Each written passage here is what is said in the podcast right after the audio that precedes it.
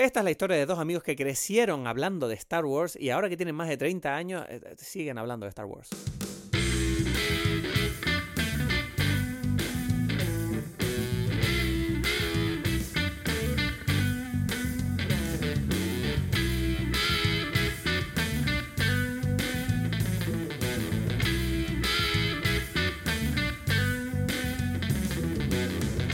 Hola a todos, bienvenidos a Dime Pelis. Mi nombre es Cristo Gacielo aquí desde Lanzarote en estas fiestas. En breve vamos a conectar, como siempre, con Edgar Aponte desde Berlín. Y me gustaría hablar del episodio de hoy porque, madre mía, en el episodio de hoy vamos con todo. O sea, vamos a tope. O sea, lo confieso, en este episodio la verdad que hemos ido sin frenos y, eh, claro, es Star Wars. O sea, ¿qué, ¿qué te voy a decir yo? Nosotros, como dice Edgar en este episodio, ¿no? Lo crecimos viéndola, la llamamos de otra manera. Ahora todo lo, lo llaman en inglés, pero nosotros la llamábamos la guerra de las galaxias. Y eh, bueno, ¿qué, ¿qué, te voy a decir yo? ¿Qué pasa con Star Wars, no? Que, que, que, es todo un fenómeno ahora, pero no solo fílmico, ¿no? Sino también vital. Pareciera que, pareciera que, que queremos darle a Star Wars o a todas las franquicias que tiran de nostalgia la responsabilidad de velar por las buenas memorias que otras películas hechas décadas antes me dieron, ¿no? En mi infancia. Pareciera que todas nuestras memorias de nuestra infancia tan bonitas ahora mismo están pendientes de un hilo de qué es lo que van a contar hoy en día las nuevas películas, ¿no? Y, y tenemos a gente defendiendo ¿no? esas memorias, queremos defender esa nostalgia. No quiero que las nuevas, dicen esa gente, esa gente, tú sabes a quién me refiero, es esa gente, ¿no? No quieren que las películas cuenten cosas que interfieran con esas memorias tan bonitas que yo tenía, formadas en un momento en el que mi desarrollo cognitivo como persona era, era otro, ¿no? Yo quiero tener esa infancia intacta, quiero protegerla, quiero tenerla para toda mi vida, quiero que mi nostalgia siga viva. No quiero que me planteen nuevos retos, quiero seguir viviendo en el mismo bucle Star Wars The Rise of Skywalker es la nueva película de JJ Abrams, está en todas las salas y te recomiendo que la veas antes de escuchar este maravilloso, espectacular episodio.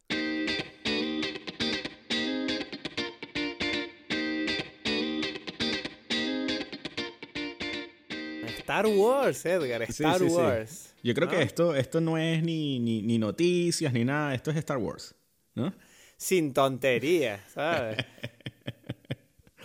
Aquí, aquí, hay que ir a lo que hay que ir, ¿no? O sea, este es el evento. Aquí la gente quiere saber qué pasa con Star Wars, ¿es buena, no es buena?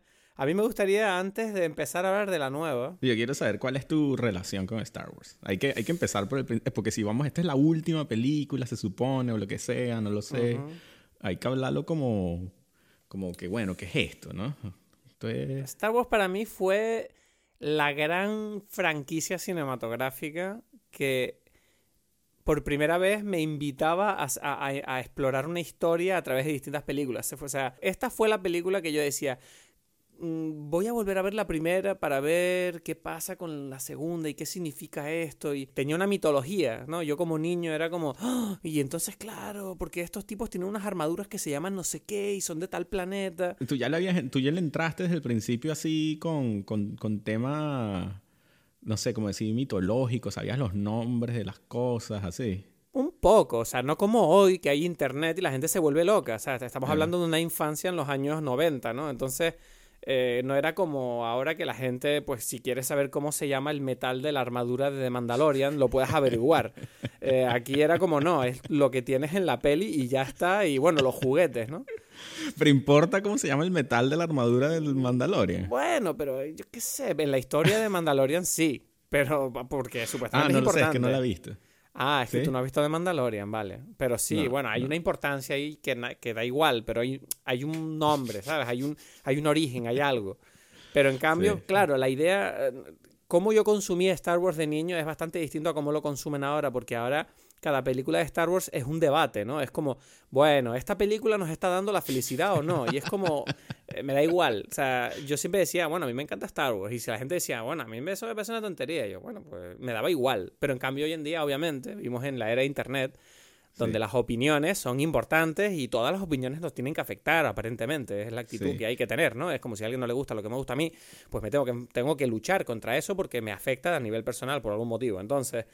Claro, Star Wars es verdad que yo creo que es una franquicia que ha entrado en la era moderna. Creo que los fans de Star Wars son de todas las sagas cinematográficas que hay, incluyendo Star Trek, etcétera, que han envejecido un poco mal, porque tienen mala fama. Y no digo que, que la mayoría de los fans de Star Wars sean malos, ¿no? Hay un, pero hay un grupo de fans de Star Wars que son muy vocales, que no se sabe quiénes son. Mucha gente dice que son los mayores, que se creen con el derecho a adueñarse un poco de, eh, de, la saga porque supuestamente ellos consideran que ellos son los que han hecho de Star Wars lo que es por haberla apoyado. No sé, o sea, pero te refieres a que ellos se sienten como... Dueños de la saga, como que ellos creen que tienen...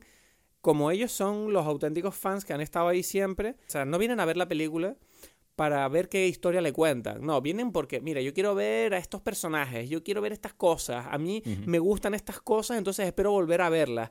Y pues, me parece curioso que Star Wars es de las pocas franquicias que desde la trilogía original, que todo el mundo está más o menos de acuerdo que son muy buenas, desde entonces yo no, o sea, en general no hay ninguna de ellas que todo el mundo haya dicho esta es buena también. Hay cosas allí que me llaman la atención de tu comentario, que es que mm, Mm, yo, no, yo no quiero, eh, yo no voy a venir ahí a criticarte a ti para empezar a ser como un fan, como dices tú. No, pero, te pero, te pregunto, o sea, no sé, me parece igual que es curioso como hablamos, porque yo, o sea, eh, todo lo que tú estás diciendo está basado en, no sé, en como, en comentarios por allí que dice quién, o sea, yo no sé quiénes son esos fans que son malos y los buenos. o sea, yo entiendo lo que te Tienes mucha razón, sí. Es verdad que yo te estoy comentando lo que yo estoy viendo porque por las reacciones que yo veo de la gente a mi alrededor, que parece que todo el mundo está como metido en esta corriente, ¿sabes? Como que todo el mundo siente que tiene que tener una opinión fuerte sobre la nueva película de Star Wars. Y es como,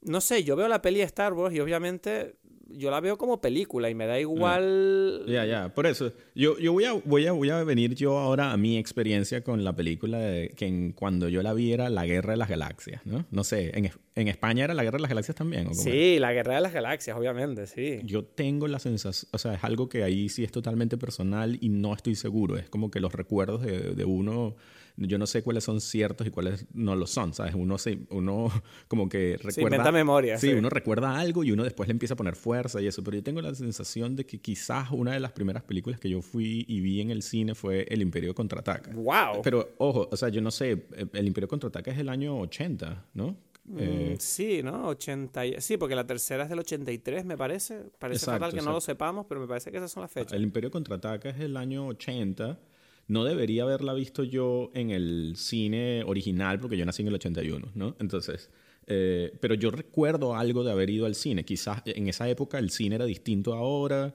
Las ponían más veces o algo. Y, no, y las repetían en otros años. Había como unos relanzamientos. Probablemente, quizás cuando salió el retorno del Jedi. Eh, o igual la distribución era más lenta también. Igual llegó más tarde a donde tú estabas. Ya, pero, pero, pero tiene que haber llegado. O sea, para yo, para yo recordarlo, no puede haber sido ¿sabes? Tiene que haber sido cinco años después, por lo menos. Nadie te está mirando con lupa. No, no, no, pero lo estoy diciendo porque, o sea, me parece interesante otra vez volver a cómo se veía el cine antes. ¿Sabes?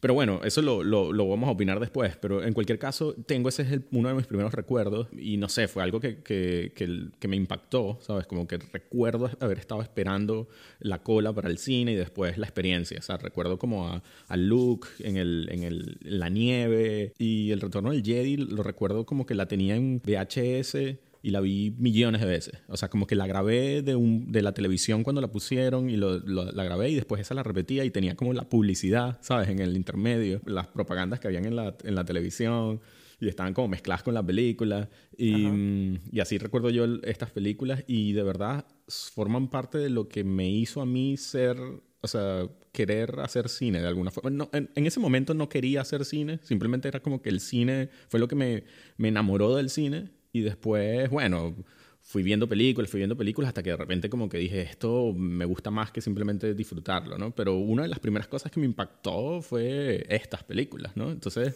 desde que tengo uso de razón, forman parte de, de mi historia personal, ¿no? O sea, yo, yo, yo me recuerdo que yo descubrí La Guerra de las Galaxias también en VHS, cuando ya estaban las tres, obviamente.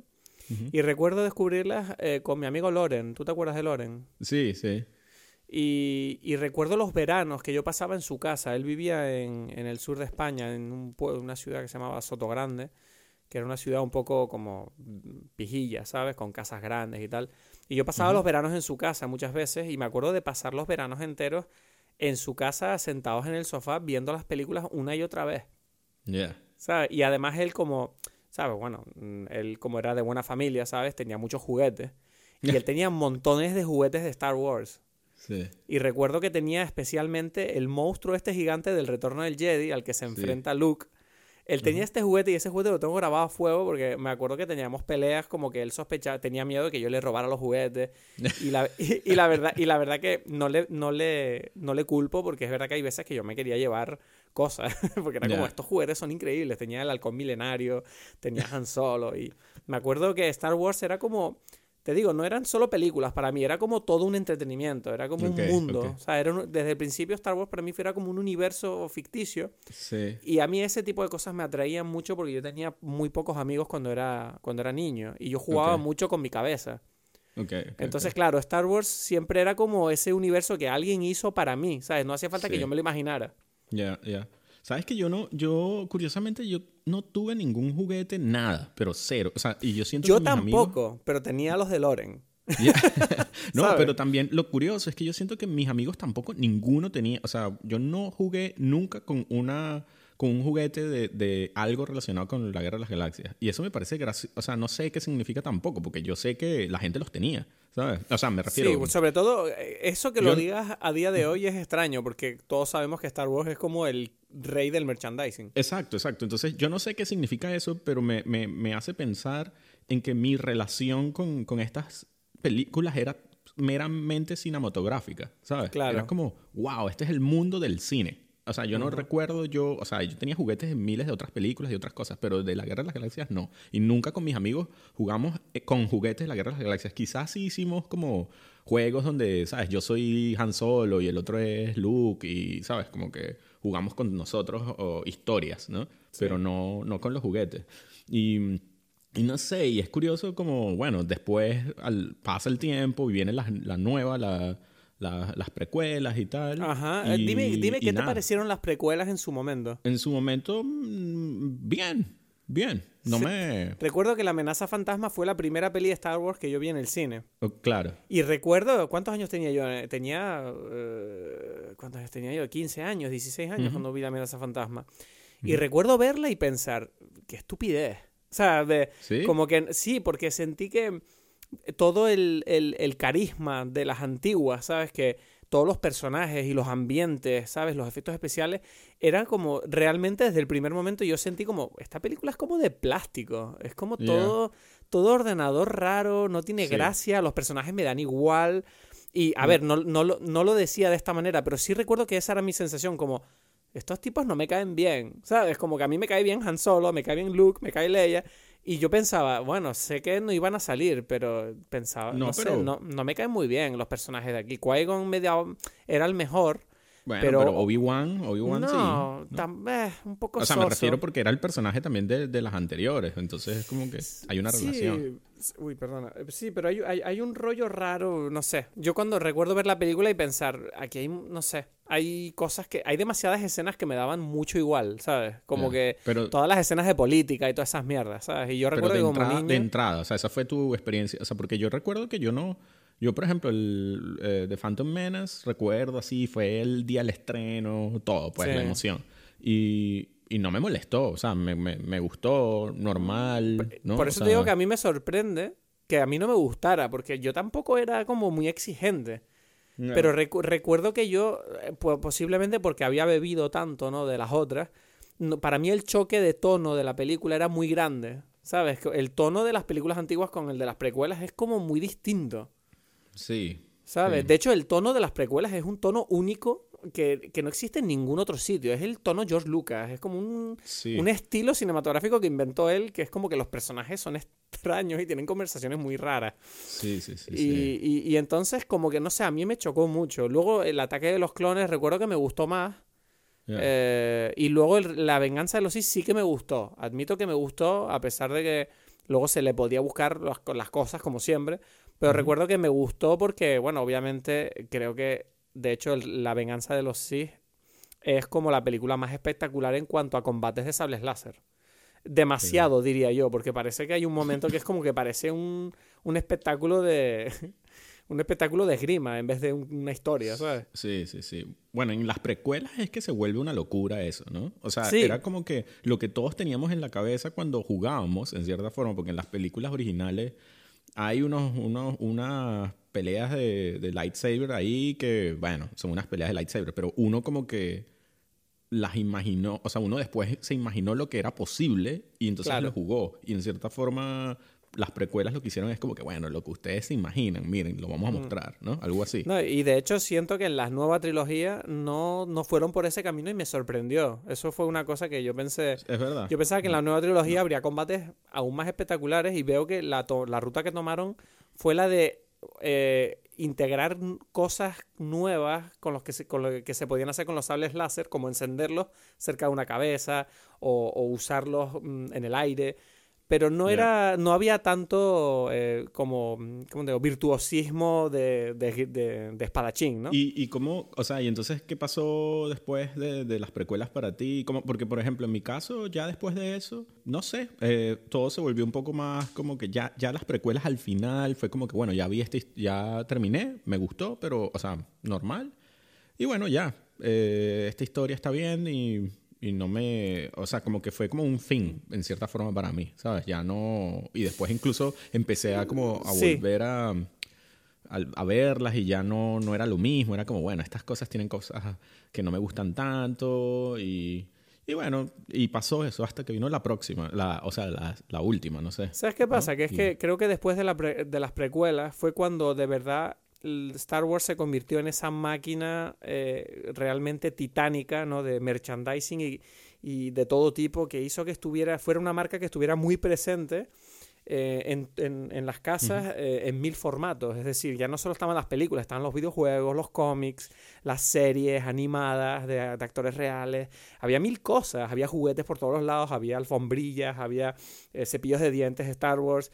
Y claro, esa omnipresencia de la marca, yo creo que en cierta manera la gente como tú y como yo, a lo mejor como que, vale, Star Wars antes era esa cosa especial que veíamos de vez en cuando y ahora se había convertido en esa cosa que veíamos todos los días y ya no le prestábamos tanta atención porque era como, es lo que tú dices, ¿no? Que la venganza de los Sith, para mí sí que cerró un círculo porque te, te te cierra el círculo de, de, Darth Vader, porque todo el mundo decía, no, esta, en realidad Star Wars no es la historia de Luke, es la historia de Darth Vader. Y es verdad que tú cuando ves la antigua trilogía y las precuelas, en realidad tú puedes asumir que el protagonismo puede ser el de Anakin, ¿no? Como este es el, este es el arco de Anakin y en, la, en, en las antiguas estás viendo el arco de Anakin a través de su hijo.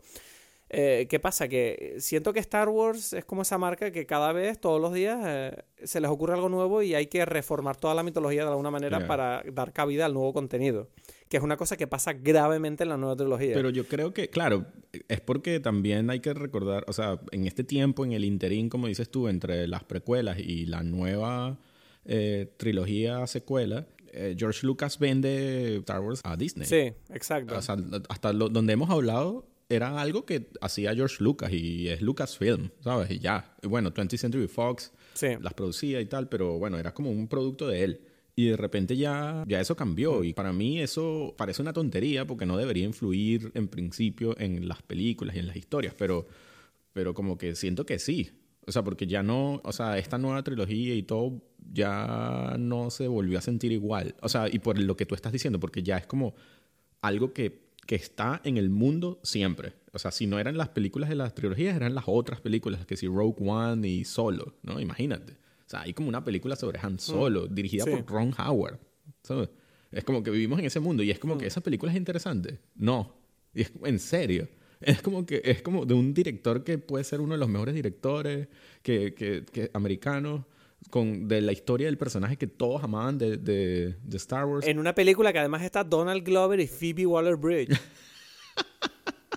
es, que, es que es como tiene, tiene demasiadas cosas buenas esa película. Y, da igual al Pero no es una buena, no es buena la película. No, entonces entonces es curioso que, que bueno, se, se convirtieron en, en, otra vez en productos y ya, poco más, ¿no? O sea, Desde que lo compró Disney, todo lo que se crea de Star Wars, se nota que hay muchos intereses. No estoy en contra, ¿no? De que uno diga, vamos a crear un producto para, para apelar a determinados eh, mensajes que eh, creemos que engloban a la sociedad actual. Quizás la nueva sí, pero precisamente las anteriores no. O sea, para mí era todo lo contrario, eran más arquetípicas, eran mitos. O sea, todo, bueno, es la historia de que George Lucas estuve leyendo Joseph Campbell, El hombre de las mil caras y todo. Él pasó la historia de la guerra de las galaxias en, en, en, los mitos, ¿no? Y, él estudió eso.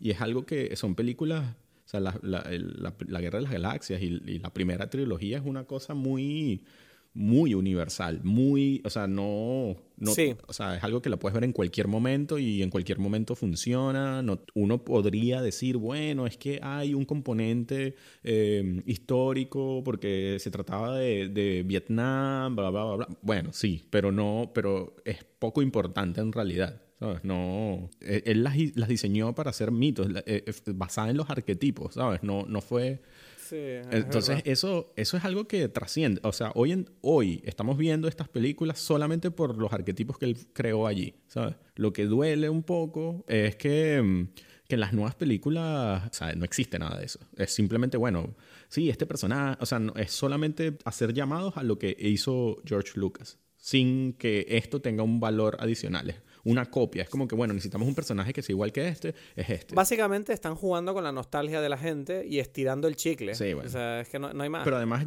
yo siempre, o sea, lo dije desde que empezó, o sea, esta trilogía con Force Awakens, que J.J. Abrams es como un director que para mí es un es como un, digo David Guetta por decir como un DJ que lo que hace es como que agarra beats de otras cosas o, ¿sabes? Y, y, les pone ahí una cosa pop que te gusta en el momento y después es como que, ¿qué es lo que estás escuchando? O sea, es como una cosa ahí como un poco profundidad que, te, que te emociona en el momento, ¿sabes? Y ya. No sé, pero entonces vamos a hablar de la película. Ok, ok, The Rise of Skywalker. Quiero que me digas tú qué opinas de la película? ¿Qué, qué, te, qué, te, ¿Qué, te, pareció en su momento cuando la viste? Cuando la vi, este, me pareció muy parecido a, a, lo que sentí con The Force Awakens, que fue como la estaba viendo y estoy como que, bueno, que, o sea, aquí ya venía un poquito reacio a entrar a su mundo y era como que de entrada te meten con una velocidad, o sea, es como pasan cosas, pasan cosas a una velocidad totalmente desenfrenada y es como, pero ¿qué estoy viendo yo aquí? ¿Sabes? En el Force Awakens como que yo me, me dejé llevar más rápido y entonces por eso como que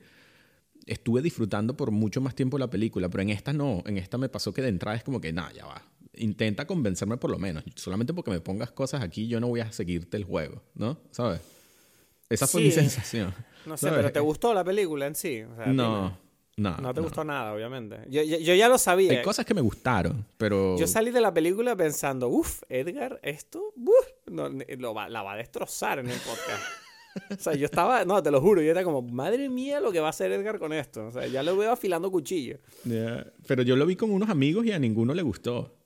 Pues mira, yo nosotros, a ver, tú ya sabes lo que yo te he explicado varias veces, ¿no? Que yo soy capaz de ver una película y disfrutarla y decir, me lo pasé bien, sabiendo que una película puede ser mala. Es decir, que si la... Si la ya, no, yo también. Por eso, a mí me pasó en un caso muy extremo con Star Wars, que el otro día yo fui a la película y me lo pasé muy bien viéndola. Pero aún así era consciente de, uff, si pienso un solo segundo, sé que esta película se viene abajo de una manera muy grande. es que por eso fue que te lo di comenté con respecto a Force Awakens, porque yo recuerdo que yo estaba disfrutando Force Awakens y ese es el tema, como que en algún momento me hice una pregunta y ya se me cayó todo. Y en, en cambio en esto yo ya iba medio preparado con la pregunta, ¿sabes? Y es como que, ajá, y nunca, ¿sabes? Como que ya de entrada ni siquiera intenta nada. Eh, claro, esta película también tiene la desventaja en comparación con Force Awakens, que es que tú ya sabes las cosas que de dónde vienen. Mientras que en Force Awakens todo era nuevo, entonces yo estaba como que queriendo entender, ok, vamos a ver qué mundo me está planteando esta persona. Pero ya yo ya me lo ya me, o sea, medio lo sabía. También como que quiero decir que parte del problema de esta nueva trilogía es que al final no crearon ningún mundo. ¿Sabes? Es como que no hay una historia lógica de las tres juntas, ¿sabes? Sí, no, y además es como que no tiene cohesión esta trilogía. Y en esta película, en la última, que es la que ata todos los cabos, es la que te demuestra que parece mentira que Disney, cuando planteó hacer una nueva trilogía, no tuvieron un plan eh, o sea, bien fijado sobre lo que se va a contar. O sea, realmente da la impresión de que la primera y la tercera son dos películas bastante que están como con un tono más o menos similar y la de en medio no pega para nada con lo que se está contando con las otras dos. y, a mí la que más me gusta es la de en medio. Entonces, claro, ¿qué pasa? Que lo que tú decías antes, ¿no? Empieza la película y lo primero que ves es Palpatine. Palpatine ya ha vuelto. Uf. Y tú dices, pero además lo peor, lo peor, dices, bueno, Palpatine ya sabíamos que iba a volver porque lo habían dicho en los trailers, porque ahora parece que la película, además, lo que más me molesta es que mucha gente en, las- en las cosas que yo he leído en internet dicen, bueno, pero Palpatine, sí, sabíamos que volvía, lo dijeron en el tráiler, lo dijeron en el evento de no sé qué, y yo decía, pero ¿qué pasa que las películas ahora no funcionan solas? No. Hay que saber, hay que ver el evento de Star Wars, hay que ver un tráiler donde se oye la risa, hay que... Yo si, solo, si yo no hubiera visto nada, empieza la película, vemos a este Kylo Ren luchando, no sé qué, haciendo cosas, de repente llega y se encuentra con Palpatine, y Palpatine está ahí y aparece en la película de la forma más puto casual de la vida. O sea, es como, hola, eh, sí, era yo. Sí, Es como, sí, ¿qué, sí. qué es esto? A mí, a O mí sea, me, pasó, pero- me pasó que tardé un poquito como... Estuve como no sé cuántos minutos después de que aparece pensando como que... Ya, bueno, pero quizás es que no es todavía él. ¿Sabes? Porque- Claro, yo, yo pensaba eso y yo decía, esto ha sido un sueño, es Sí. una mentira, es alguien disfrazado, no puede ser que de repente Palpatine diga, jaja, era yo todo el tiempo, ja", y, y ya está, y, y ya todo el mundo lo acepte, es como, Y ya, exacto, ya, eso fue. Eso fue... Este es el grand reveal aquí, ¿no? Es como que soy yo. Como- y yo no paraba de pensar, y yo decía, vale, eras tú, vale, ¿y por qué pusiste a Snoke? ¿Qué sentido tenía eso? Ya, ya, ya. Y no lo explican, No. Simplemente, y dije, pero entonces, ¿qué significa? ¿Por qué no era Palpatine desde el principio? Que no entiendo, o sea... Y, y- y yo decía, ¿y qué estás haciendo aquí en, en Exegol, este Bueno, planeta bueno, de este- mierda? Este, es un tema para, para sentarse, ¿no? Porque... No, no, pero vamos a hablarlo ahora. Estamos ya, ya. sentados. Explícame Entonces, ese mundo. Explícame ese, mu- explícame ese planeta. ¿Qué comen en ese planeta? Explícame. Hay familias ahí que son gente, no hay hombres, son, son eh, capas que vuelan y hay unas capas eternas no, no. ahí. Pero escúchame, es un planeta que es muy difícil llegar, que además es un planeta que desde siempre supuestamente se supo que estaba ahí, porque en, la estrella de la muerte hay un puto aparato de mierda ahí listo para que alguien lo recoja para que se vaya para ese planeta. Y tú dices, pero vamos a ver, ¿qué coño hace ese tipo ahí? ¿Y, y por qué, cómo llegó? No se sabe. El Snoke, hay unos Snokes ahí clonados que tú dices, ¿por qué tienes Snokes aquí? ¿Por qué lo de Snoke? Es que no, lo de Snoke me molesta demasiado. No, pero- yo, llevo de- pero ya va. yo llevo desde la primera peli- película preguntándome, ¿quién coño es este Snoke? Seguro que hay un misterio. No, no es nada. Y, y lo- y no hay nada, es, un- es simplemente un tipo. Y yo decía, pero qué mi- pero vamos a ver, o sea, ¿qué está pasando aquí? Pero te quiero O sea- preguntar, porque cuando aparece Palpatine, ¿no? Y Palpatine le dice además, y por eso todo yo decía, no, esto es un sueño, esto no puede ser verdad. Sí, Es porque aparece y le dice, si tú me haces un favor, tú tienes toda esta, todo este ejército para ti. Y yo decía, ¿este ejército de dónde salió? ¿Quiénes son estas personas que manejan estas naves? ¿Quiénes son? No entiendo. Son como una gente que está ahí esperando y que, "Ay, algún día nos vendrán a descubrir y ya tendremos algo que hacer, No, y además yo pensaba, digo, pero mierda, ¿qué favor necesitas? Ya tienes el ejército, Palpatine, lánzate, ¿qué haces? ¿A qué esperas? Exacto, es que esa es mi pregunta. ¿Qué hacían esa gente allí? Era todo, se despertaban. Tú imagínate a Palpatine después de hablar con Kylo Ren y diciendo, bueno, ya vendrá y me traerá lo que yo quiero. Y es como, eres capaz de hacer un puto ejército y no eres capaz de conseguir a la chiquilla esta de mierda, que es tu nieta, que ya lo vamos a decir ahora, Ajá. es tu puta nieta. ¿Y qué mierda es? O sea, no tiene- ¿qué hace? O sea, ¿qué estás ahí esperando, sentado cagando ahí? En Exegol. Es que no, O sea, no ¿qué, qué estás haciendo? O sea, pero, pero eso, eso puso como algo en evidencia que yo ya sentía que no lo enten- que igual no lo entendía, pero como dices tú, y que bueno, quizás eventualmente dirán algo, pero es como que, ok, en, en No los dicen nada. en las primeras trilogías, o sea, para entender como el mundo, yo, yo entendía todo, es como que hay una rebelión, hay un imperio, ¿no? E incluso en las precuelas es algo que es interesante. Ahora, después de, de- de esta nueva trilogía, me gustan más las precuelas, porque yo entiendo Sí. me gustan mucho ahora. no mucho, pero me, tienen algún sentido porque digo, entiendo el mundo, entiendo como que mira lo que pasó. O sea, me parece excelente la historia de, de cómo se crea el imperio, ¿sabes? ¿Sabes qué pasa? Que lo, lo que hicieron las precuelas, que me parece bueno, le dieron como incluso más, más contexto a la historia, explicándote un poco qué es la galaxia, cómo funciona Exacto, la galaxia. En cambio, en estas nuevas, en ningún momento tú entiendes Nada. quién coño gobierna, Nada. qué está pasando. O sea, destruyen el gobierno en la primera película. ¿Qué es el First Order? ¿Qué es eso? No, se sabe, son gente que se juntó ahí y ya está. Pero claro, de repente estos tipos se supone que han conquistado la galaxia en, en nada. Y es como, pero a ver, pero estos tipos están gobernando al mismo tiempo que están destruyendo planetas. Exacto, yo no lo sé. Es que no se sabe, no lo explican, no, No. dicen nada. O sea, simplemente la, la intención que, la impresión que yo tengo es como que The First Order se dedica a destruir el gobierno y luego simplemente a seguir peleándose y, y a lanzar soldados detrás de Rey, que lo único que hacen es estar buscando un puto aparatito de mierda. Porque todas las putas películas de Abrams parece que tratan de vamos a encontrar una cosa que nos va a llevar a la otra cosa que no queremos. y es como, o sea, en la primera era el puto mapa de mierda para saber dónde está Luke Skywalker. Ya. En esta es el triangulito de mierda, sí, es para saber dónde está este planeta donde están todas estas cosas. Sí, y yo decía, porque, o sea, uf, de Son verdad, puros o sea, McGuffin que, o sea, que ya. no, es que de- demasiados McGuffins. O sea, era como Sí, sí, sí. todo el rato. Y además, hay una cosa de esta película también que me molesta. O sea, cosas que no te explican. Por ejemplo, en la segunda película, Ujú. The Last Jedi, era maravilloso el rollo de Kylo Ren de cómo él reniega de su pasado y decide romper el casco que él se había creado a semejanza de Darth Vader para crearse su propia identidad porque se había dado cuenta de que estaba tirando mucho de, de lo que había venido, ¿no? Exacto. Y en la tercera, de repente en la película, tú ves que el tipo está ahí mirando como un tipo, le repara el casco, que esta escena no tiene ningún sentido, excepto para decir, aquí hay un casco nuevo, y luego lo ves con el casco nuevo un rato, y luego ese casco desaparece. Y es como, ¿por qué coño el casco? ¿Por qué me estás enseñando esto del casco? No, pero él sí se lo pone, ¿no? Se lo pone, pero luego de repente ya se lo quita. O sea, ¿sabes? es como que tú, tú no, te- tú no viste que cuando él llega a, a por Rey en el desierto, él se baja de la nave después de estrellarse y no tiene el casco. Y luego Es también verdad que se lo, muerte, simplemente se lo quita. se lo quiso. Y yo dije, ¿por qué vimos lo- la escena del casco? Porque era importante saber que iba a ponerse el casco de nuevo. Bueno, pero es porque también eh, que- quería mostrar otra vez a sus Knights of Ren, que a él le gustaban mucho, que no significan nada. Mira, no me hables de los Knights of Ren. o sea, Que no ¿quién son nada. coño son los Knights of Ren? Que, ¿Sabes dónde he visto yo los Knights of Ren? Los he visto en el libro del arte de Star Wars, porque las películas no están. ¿Sabes? Y son preciosos los Knights of Ren. Tienen un diseño maravilloso.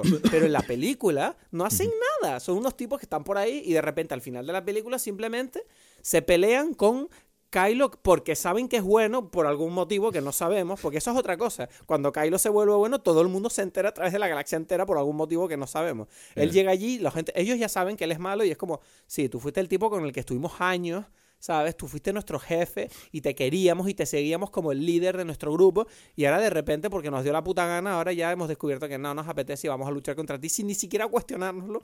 Y así y lo poco que vamos a ver de ellos es a ellos lanzando unos hachazos de mierda y muriendo estúpidamente porque obviamente Kylo Ren es Kylo Ren. Pero Entonces, dime. Pero tú... No, no, es que hay un plano, Ajá. hay un plano que me enfada, que es el plano de los Knights of Ren en la puta montaña con la cámara dando vueltas alrededor de ellos. Ah, bueno, es el plano JJ y así. Pero, este, ya, pero, pero ese plano, tú se supone que lo tienes que usar para dar introducción a un momento, ¿sabes? Va a pasar algo y no pasa nada. Yeah. O sea, están en la puta montaña y luego la película pasa a otra cosa. Y yo decía, pero vamos a ver, ¿qué me estás contando, JJ? Por favor, céntrate. Ya, ya, ya. Bueno, hay un, hay, hay unos fallos, hay demasiados fallos en todos los sentidos. A mí me, me- Ah. yo recuerdo, ¿te acuerdas cuando vimos Super 8?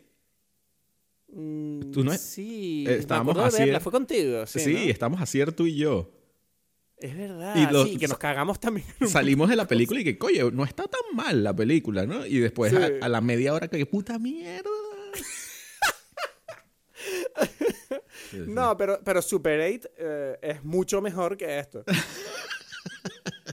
o sea, Super 8 es mucho más lógica y causal que esta película. Que, que es una. De verdad, esta película, yo, si la analizas, la ha hecho un psicópata. Es un tipo que te voy a poner imágenes y tú vas a creer que es una historia. Y es como. Tiene unos momentos para mí que eh, yo me reía porque veía como eh, ellos escribiendo el guion, ¿sabes? Y, eh, yo me los podía imaginar. Es como, y ahora él dice esto, ¿no? Y es, y es algo Sí. que es una tontería. Y, y un- una cosa que es como, tengo yo la sensación que es como un error, o sea, como que clave de escuela de cine, decir, no puedes escribir esto, y lo hacen, es cuando ellos llegan al planeta ese y hay como el rave ese raro, ¿sabes? El Wonderland ah, en sí, el espacio la, la la fiestita. la fiestica. Y bueno, llegan y que, ay, no, es que resulta que hay una fiesta y llega, eh, eh, ¿cómo se llama la mujer? Eh, ahora se me olvida. ¿Rey? Rey. Rey va y dice como que... No te sabes el nombre de la protagonista, esto es increíble. Ya, no lo sé. Tres películas más tarde. Y le dice, Rey dice algo así como, como, ay, esto es lo más impresionante que he visto en mi vida. Ajá. Y es como que, ok, que no hacía, no, no, o sea, eso es como para, para que tú entiendas que lo que está viendo es impresionante, porque no lo es, ¿sabes?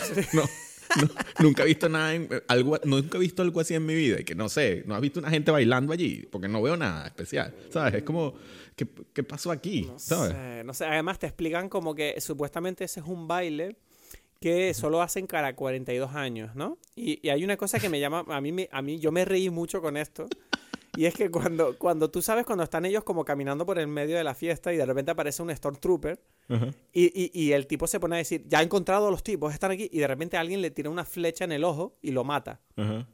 Y se cae el tipo y nadie reacciona. La fiesta sigue totalmente normal.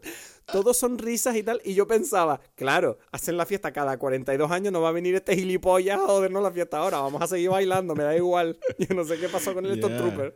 ¿Y qué hacía Lando allí? Lando Calrissian aparece en una fiesta que... Lando Calrissian, por cierto, es un gozón, un venezolano. Yo decía, este es un tío venezolano ahí que está en el halcón milenario y que... No, unos no. whiskies aquí. O sea, porque... ¿qué es Lando esto? Calrissian en la película no es Lando Calrissian, es Billy D. Williams cobrando un buen cheque, ¿sabes? No, o sea, y él Billy aparece D. no, y Williams borracho allí, ¿sabes? Y además él aparece en la película y es como, pero Lando, ¿tú qué haces en este planeta? Y él, estar con ustedes, porque esto es una película. O sea, porque no hay ningún motivo para que yo esté aquí. Sí, sí. Y Esto no después y, además- y no hace nada, además. No, al final de Gozón ahí que le dice unas vainas a la negra, ¿sabes? Al, al final, ¿no? Es como que, bueno, vamos a ver qué hacemos aquí. Bueno, lo, de la- lo del final, eso es era muy raro eso. ¿Qué significa esa escena?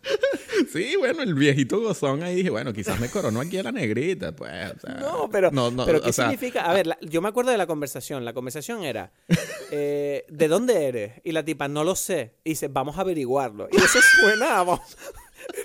Pero yo, yo me reí también porque pensé, ¿qué le acaba de decir? ¿De vamos a follar o algo? Sí, por supuesto que sí. Vamos, O sea, vamos a averiguarlo, ¿eh? Vamos a follar. Y o sea. bueno, aquí, vente que te lo averiguamos juntos aquí, mi amor, ¿sabes? No sé, hay demasiado. Es que eso ya es. Primero, Lando Calrissian, que no, no hace nada, no, no pinta nada, excepto. Bueno, este es Lando, ¿se acuerdan de Lando? Qué guay, está aquí con nosotros. Vamos a darle. un- ¿Sabes? Es que es pura nostalgia. Esto es fanservice, Sí. pero es fanservice de mierda, porque no tiene sentido mucho. Que, eh, voy a decir, porque esto de la nostalgia del fanservice es, es interesante porque conecta con lo que tú decías, lo hablamos al principio de la forma, o sea, yo cuando vi las primeras películas, ¿no? Era como, las veía en el cine y ya, ¿no? O sea, o sea como que mm, ese empezó, era difícil, después empezó el VHS y entonces ah, apareció, la grabé de una vez que la pusieron en la televisión, ¿sabes? Y, y uno disfrutaba el cine antes y antes de eso era todavía más, o sea, como que las primeras Star Wars no había todavía VHS, entonces la gente era como que esperando a verla en el cine y ya, no había internet. ¿no? No había forma Sí. de, de- Era como que lo que viste y poco más, ¿no? Y entonces todos los directores, o sea, esta, es- mm, esta nueva trilogía son directores que se vieron la película, se leyeron todas las cosas, ¿sabes? Como que eh, estamos viviendo una, una nueva época donde tú puedes ver lo que te influyó también y puedes analizarlo y compararlo y tal, porque antes no, antes esta gente, o sea, George Lucas cuando hizo la primera película, La Guerra de las Galaxias, él dijo, bueno, quiero hacer una película así como Flash Gordon, ¿no?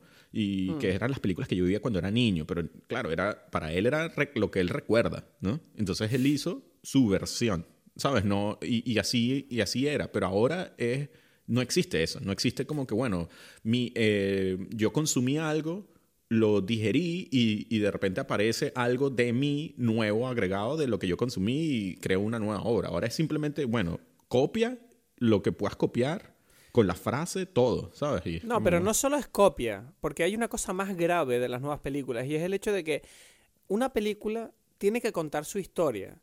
Y el problema de estas películas es que no están contando su historia. Estas películas están teniendo en cuenta al público para decidir qué cuenta. Sí. Y entonces, claro, eso es el error más grave porque ya te comenté antes que el, el fandom de Star Wars es conocido porque es un poco, por lo menos, no, no sé si son mayoría, pero los más vocales son un poco tóxicos. En, en- en la última película hubo unas grandes polémicas, ¿no? Por las decisiones que tomó la historia. Hubo un, por ejemplo, un caso bastante sonado que fue el del acoso en online a, a la actriz asiática esta, Sí, que sí, sí, sí, no me acuerdo cómo se llama. Que, eh. Rose, en- o sea, el personaje se llama El Rose. personaje de Rose, interpretado por una actriz asiática, que además era como un interés eh, sentimental de Poe, no, de Finn, perdón, y supuestamente como que lo- la odiaban, no, me no voy a decir ni siquiera por qué, no me apetece darle más publicidad, pero una cosa que ves que, que, que entre todos los fallos que hemos comentado hasta ahora, uno que me pareció horrible, es que de repente tú ves que en esta película el personaje de Rose, que en la segunda se había puesto en pasarela para convertirse en un personaje importante,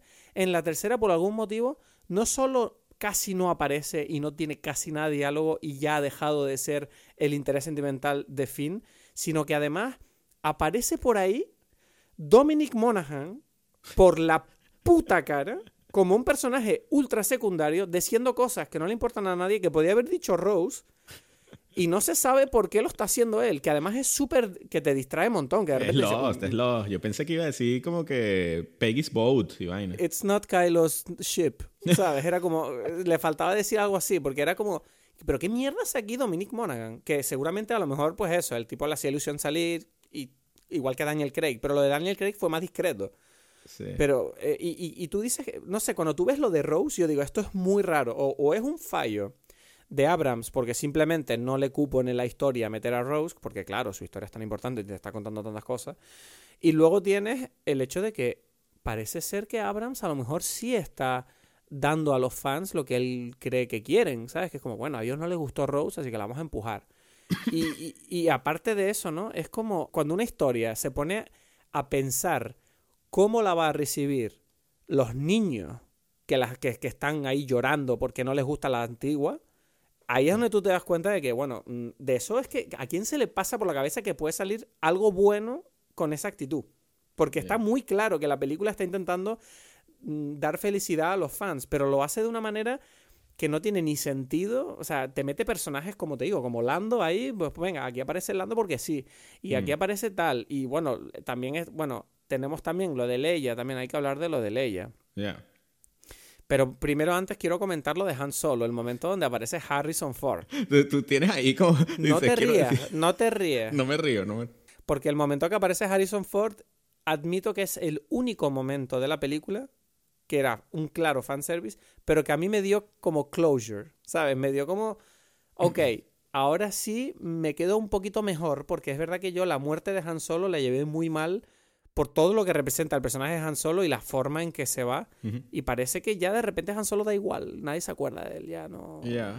Es que, eh, no sé, es que lo peor que tiene esta trilogía es que yo siento que los personajes de las antiguas realmente no, no están haciendo mucho en la No. película, ¿sabes? Y es como que todo el rato es- están intentando abrir una nueva generación de personajes de Star Wars, pero le quitan todo el valor a los antiguos porque es como que los tienen ahí simplemente porque son quien son, no porque sean importantes en la historia. Ya, yo creo que no- yo creo que ellos le quieren dar mucho valor, pero yo- ahí viene para lo que para mí es la falta de capacidad que tiene J.J. Abrams de contar historias.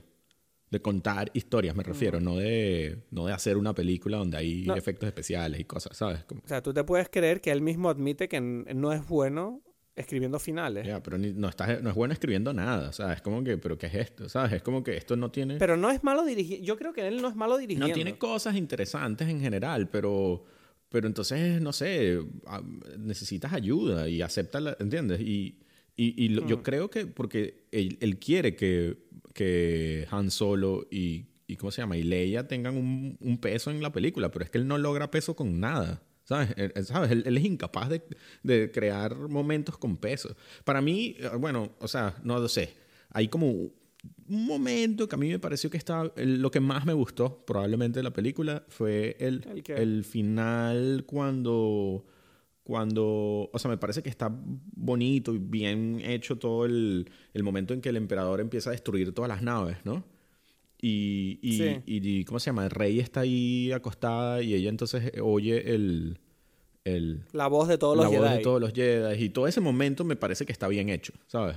Es el, es el momento que a mí más me gustó de, de toda la película. Y... Bueno, yo, yo te voy a decir una cosa por la que ese momento a mí me parecía raro. Mm, diez minutos antes de ese momento, Palpatine dice que si ella le mata, Ya, ya, ya, pero no, ya, ya va, ya va. ella se va a convertir en Sith. Diez minutos más tarde lo hace y no pasa nada. No, no, pero ya va. Vamos a intentar separar, separar los momentos. Yo solamente me refería al momento donde ella oye y esto. Solamente eso. Después viene el final sin sentido, ¿sabes? El, pero no entendí, o sea, yo no lo sé, ¿sabes? Quizás, y lo peor de todo, es que ellos van a aprovechar en una serie, como dices tú, en, un, en una rueda de prensa en Las Vegas y van a explicar por qué eso sí tiene sentido, lo cual es absurdo, porque si la, en la película no tiene sentido, ¿sabes? Es como, Pero es que la, la película no te explica los dos momentos más importantes de la película, simplemente te los, te los deja como algo que tú tienes que interpretar, que son la redención de Kylo Ren y la muerte de Palpatine. Eh, todo esto es como, vale, esto es lo más importante de la película. Eh, a día de hoy yo sigo sin entender por qué cojones eh, Rey consiguió ganar el combate. ¿por qué consiguió ganar, no? O sea, ¿por qué estuvo bien como lo mata, no? Porque, Sí, o sea, se supone que si lo mataba, que era además una cosa súper wow, si lo matas, él gana. Exacto. Entonces, ¿qué vas a hacer? Y es como, lo mata. Ah, vale. Y lo mato así, pero con odio, además, porque él dice, si me matas con odio, ¿sabes? El odio en ti es el que te va a llenar el Sith y no sé qué. Y ella como que, sí, ¿no? Como que... No, pero no lo mata con ¿No? odio. Ella lo mata con, con- No, lo mata con paz. Lo pero mata si con sale calma. ahí el tipo le, qui- le quita la piel, es horrible, ¿sabes? Sí, pero, pero ella no lo hace no sé. con odio. No, eso, eso yo lo, sí lo defiendo. O sea, yo sí que... Ella lo hizo con tranquilidad. El- o sea, Yo la sí. película no la sentí como con paz, ese momento, ¿sabes? Mm, bueno, yo sí lo sentí, pero por eso Y- te lo pero digo. te lo estoy diciendo, me gustó el momento justo antes, donde yo sentí la paz. Pero la paz, o sea, en el momento en que ella agarra los dos sables y es como que muere, es como que, bueno, ahí se acabó la paz, ¿sabes? Y No sé, pero es que ves, la película tiene un montón de cosas así que tú dices, no están aprovechados es nada. demasiado porque contradictoria, ese es el tema también. Se supone que es súper simbólico, ¿no? Que ella coja los dos sables luz para derrotar pues, finalmente a los Sith. Porque se supone que el... Una pregunta, que es una estupidez de pregunta, pero igual te la, te la pregunto porque me- me- yo decía, ¿por qué los dos se ven azul cuando antes se veía uno azul y uno verde? eh, eso lo hablé con la gente al salir de la sala de cine. Yo tampoco lo entiendo. Porque... No, pero espérate, espérate. Al principio... Claro, es que son, son los sables de Luke y, del, y de Leia, eran. Le- Exacto, sí. El de Luke es verde. O sea, lo peor de todo es que la película ah, justo antes te lo, te lo pone, lo explica, Luke se lo dice, no, uno es azul, uno es- está toda la vaina ahí. Y es como que, bueno, ok, gracias por explicármelo, ahora tengo claro que hay dos, uno es azul y uno es verde. Y de repente veo dos azules. Sí, no sé, y era raro, era como, pero... No sé, no lo explican tampoco, otra cosa. Pero además, ¿no te da rabia un momento perdido de la película cuando Kylo, tras redimirse, que eso es una cosa que ya hablaremos ahora, él llega a, a Rey, ¿no? Después de vencer a los Knights of Ren. Y los dos adoptan una pose como para luchar juntos por primera vez con los sables en paralelo. Ajá. Y tú, ese momento se supone que es icónico, ¿no? Como, wow, Sí. están, son amigos. ¿Y qué es lo que Sí. vemos después? Nada. Le quita los sables y no hay combate. Es como, ¿eh? Pero por lo menos dame un combate, mierda, dame algo. O sea, no, directamente él los desarma con la fuerza y ya Kylo se va a la mierda y ella se levanta y simplemente hace su cosa. Y yo dije, vaya mierda de combate final. Me habría gustado algo un poquito más épico en el sentido de si este de verdad es el combate, porque además otra cosa que te dicen, que no te la, bueno, no te la dicen, una cosa que se supone que tienes que entender, es que el combate de Rey contra Palpatine es el combate de todos los Jedi de la historia contra todos los Sith de la historia. Yeah. Es como el combate final donde por fin la fuerza se equilibra o no. Yeah. Y entonces eh, me pareció como, bueno, muy, no sé, era como muy vacío todo. ¿Quién coño eran toda esa gente? Se supone que eran como, yo veía, digo, bueno, Eso es lo que los te Sith. pregunté. ¿Quiénes son esas capas? O sea, son- ni siquiera gente, son bueno. unas capas allí que viven eternamente. Son los Sith. Y es como what the Yo fuck? cuando vi la película supuse que eran como los fantasmas, ¿no? Igual que los fantasmas de luz eh, de los Jedi, pues yo digo, estos son los fantasmas oscuros de los Sith, ¿no? Que están ahí como apoyando a Palpatine, que supuestamente tengo la impresión de que es como el mayor Sith de la historia o algo. Que también Palpatine, por cierto, está enchu- enchufado a una máquina que es una cosa que te dejan como muy aparente y jamás lo explican. Yo pensaba por eso que yo, por, o sea... Que eh, no era Palpatine. Exacto. Yo pensé que, que de repente iba a aparecer otro atrás Snoke y es como, hey, era yo en realidad. Es como que es que no entendí, o sea, es como... No sé, son demasiadas cosas. Pero bueno, de- eh, te digo, el final, bueno, es así. Y hay una cosa de esta película que a mí me, me duele mucho. Y es que parece que la película está intentando como dar la vuelta, ¿no? O llevar la contraria a muchas de las cosas que se plantearon en la segunda. Una de ellas, por ejemplo, que a mí la verdad que digo, qué mierda, es lo de eh, el origen de Rey, ¿no? Cuando se descubre que ella es, ella es la nieta de Palpatine, pues yo tengo que decir que que ella sea la nieta de Palpatine me parece muy buena idea y me parece muy interesante. Lo que pasa que, por un lado, yo no entiendo ¿por qué tanto misterio? ¿Por qué no haber hecho eso parte de la historia? Que ella descubra eso pronto, ¿sabes? En la segunda película y luego lidiar con eso. Pero no, simplemente Mystery Box de mierda y... Ah, bueno, ahora el final de la historia es eso, que ella era la nieta. Y es como, ¿qué? Pero cuéntame algo más. Y aparte, y por otro lado, en la segunda película, el personaje de Rey adquiere un significado muy importante y es el de que no tienes que ser un Skywalker para ser importante en la galaxia. No tienes que ser parte de estas líneas genéticas, ¿sabes? Toda esta mierda de midiclorianos o no sé qué, para ser eh, un luchador y poder levantarte en contra de la opresión. Y es el mensaje de la película. Es como, de hecho, el niño que sale al final de la segunda película cogiendo la escoba del suelo con la fuerza, simbolizaba el hecho de que la fuerza está en todos los seres, la fuerza está en todos los lados y si tú eres fuerte y te autodeterminas y eres haces el sacrificio y luchas, puedes convertirte en un guerrero. ¿Y qué pasa? Que todo ese mensaje que ella cuando le dicen que sus padres no son nadie y que ella no tiene cabida en esa historia, de repente en la tercera, cuando te dicen que es la nieta de Palpatine, todo ese mensaje se, se destroza. Es como, ah, ok, sí hace falta ser familiar de los tipos de la primera trilogía para ser importante, porque si no, no eres nadie.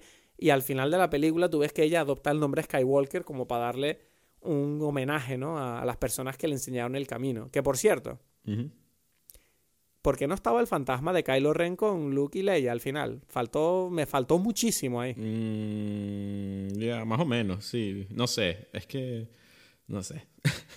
es que no sé, ¿no? Es como, ¿por qué no, por qué no está Kylo ahí todo contento? Yo ya estaba, yo, la vieja que aparece allí cuando ella, ¿sabes? Eh, como que le pregunta el nombre. ¿Quién? es alguien. ¿Quién? Es que yo ya a ese momento ya es como que, bueno, quizás aquí todo influye, quizás esta vieja es la tía. No, no, sé de qué estás hablando. ¿Quién? O sea, al final ella está allí en la casa de los Skywalker y ella va y sale y una vieja le pregunta, ¿y tú quién eres? ¿No? Entonces es como que ella ve a los, a los fantasmas de, de Luke y Leia y dice no, es nadie que yo sepa exacto. es una vecina. Pero en el estilo en el estilo JJ yo ya estoy es como que ya esta vieja también es alguien y, o sea sabes pero no no es nadie no o sea se supone que no es nadie no, no hubo dudas para ti. Mm, no para mí era simplemente como ese típico personaje no que aparece en un momento épico como para darle la el momento de decir soy una Skywalker. Ya, ya, ya. Ya, está. Sí, sí, sí, sí. No, o sea, pero es eso, es como que ya te, te, condiciona JJ a que todo está conectado, hay unas razones, ¿sabes? Y yo ya hay que, bueno, aquí me va a lanzar la razón de una nueva trilogía o lo que fuese, ¿sabes? Y, mm. bueno, al final como que no, pero ya estaba condicionado, ¿no?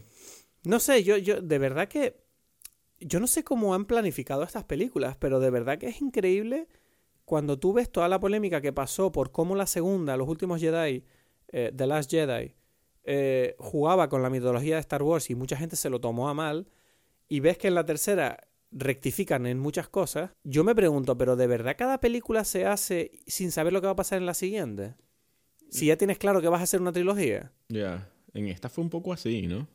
Pero, pero ¿cómo puede ser eso? No lo entiendo. O sea, no tiene sentido ninguno.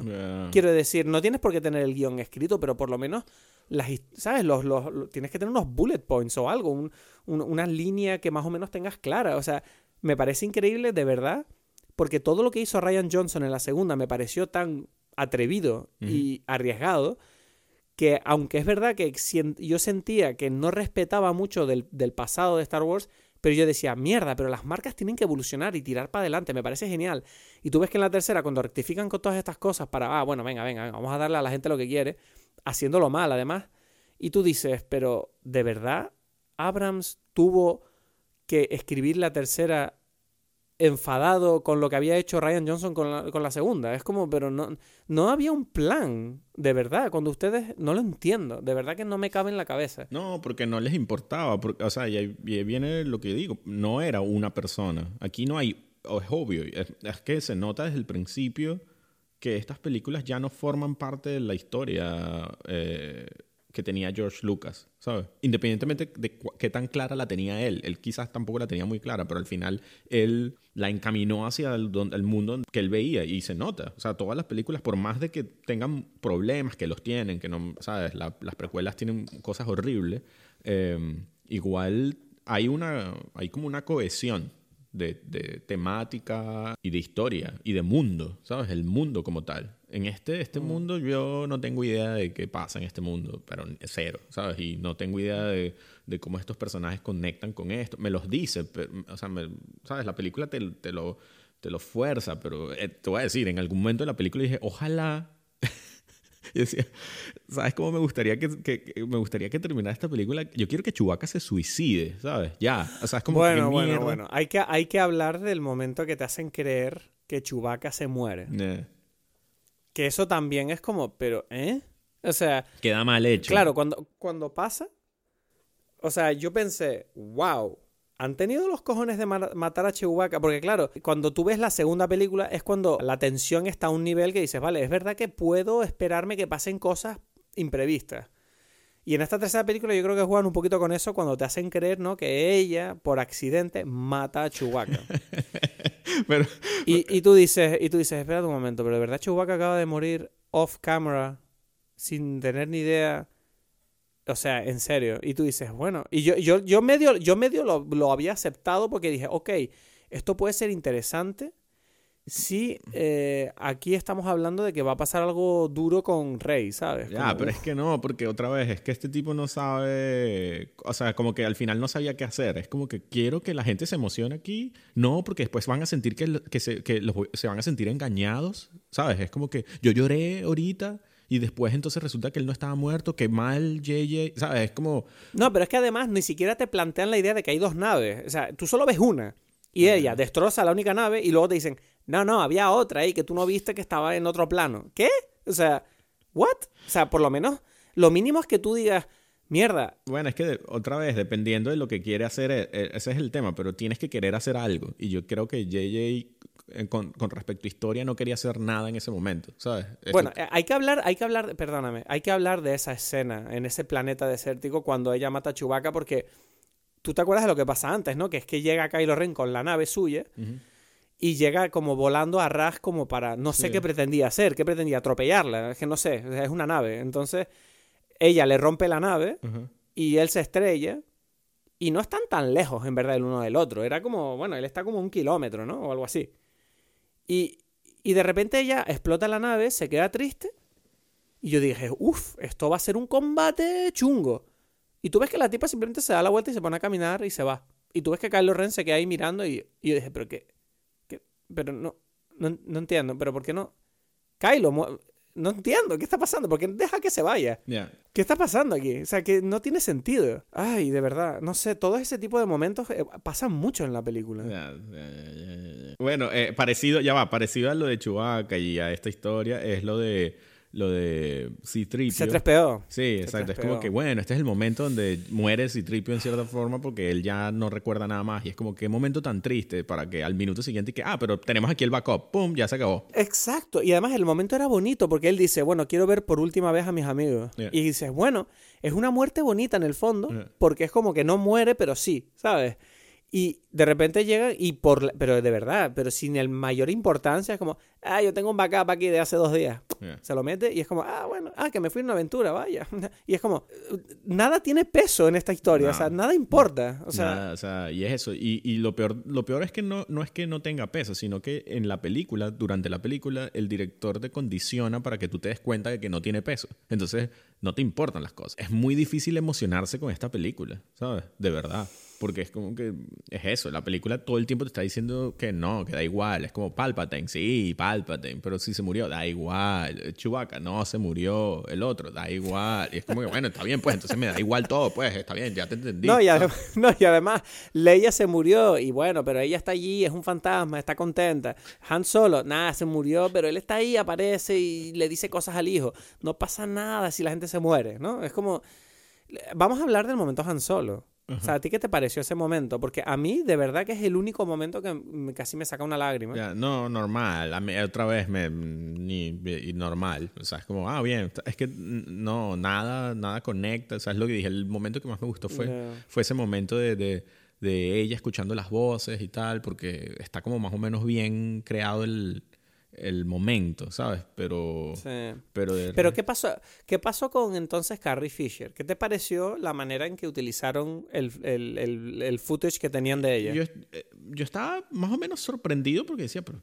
O sea, como, como se veía. O sea, yo siento que, ¿qué pasó? Que me, la película me... O sea, yo por mucho tiempo estaba viendo que, pero en serio, esta mujer está allí. O sea, ¿cómo lo hicieron? Es CGI, no sé qué y, Está muy bien hecho, la verdad. Sí, o sea, yo, Lo que pasa es que se nota mucho que el diálogo está bailando alrededor de las frases que dice ella. puede ser. Yo no, no, no estaba más pendiente. o sea, yo como que yo no me estaba tomando en serio la película en general desde el principio.